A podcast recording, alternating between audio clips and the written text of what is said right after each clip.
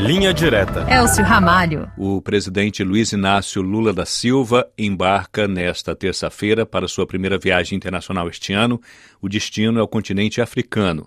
Lula visitará dois países, Egito e depois Etiópia. E o correspondente Vinícius Assis está na capital egípcia e vai nos trazer mais informações. Bom dia, Vinícius. O que está na agenda do presidente brasileiro para esta viagem? Bom dia. Lula vai desembarcar na manhã desta quarta-feira no Cairo para uma visita de dois dias ao Egito. A agenda de amanhã deve ser mais leve, né? Se não houver nenhuma mudança, o presidente vai visitar as pirâmides de Gizé, as mais próximas do Cairo. Uma atividade cultural talvez seja incluída na agenda dele também na parte da tarde. Mas a ideia é que Lula descanse depois de uma longa viagem e se prepare para os próximos dias que prometem ser intensos. Os principais compromissos do presidente nesta viagem ao Egito ficam para quinta-feira. Lula tem um encontro com o presidente egípcio Abdel Fattah al-Sisi e depois deve visitar a sede da Liga Árabe, organização formada por cerca de 20 países árabes que ficam no norte do continente africano e no Oriente Médio. O conflito na faixa de Gaza, sem dúvida, estará na pauta de assuntos a serem tratados pelos presidentes Lula e Sisi. O governo egípcio, assim como o do Catar, tem desempenhado um papel de mediador na tentativa de buscar o fim deste conflito entre Israel e o Hamas, que já matou quase 30 mil pessoas. Agora, Vinícius, o Egito é um dos maiores importadores de produtos brasileiros em toda a África e é considerado pelo governo um parceiro-chave do Brasil no continente africano e também no mundo árabe.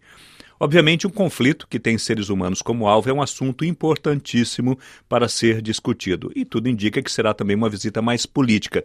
Mas a pauta econômica vai ficar de fora? Muito provavelmente não, até mesmo porque um assunto acaba levando ao outro, né?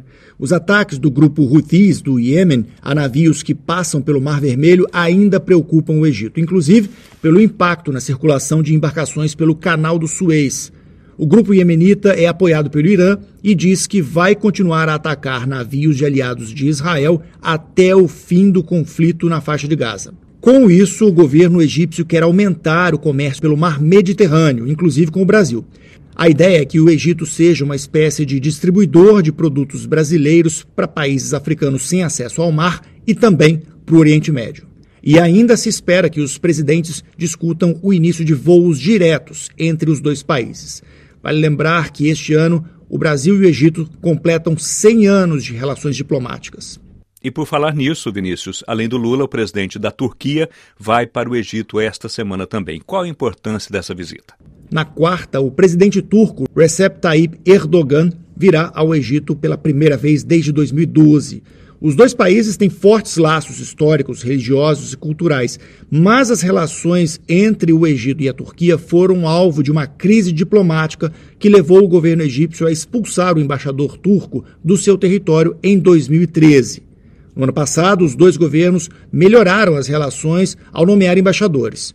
Então, há uma grande expectativa sobre essa visita também, que deve reaproximar ainda mais a Turquia e o Egito. Erdogan também deve tratar com o presidente egípcio da situação na faixa de Gaza, como deve fazer o presidente brasileiro no dia seguinte.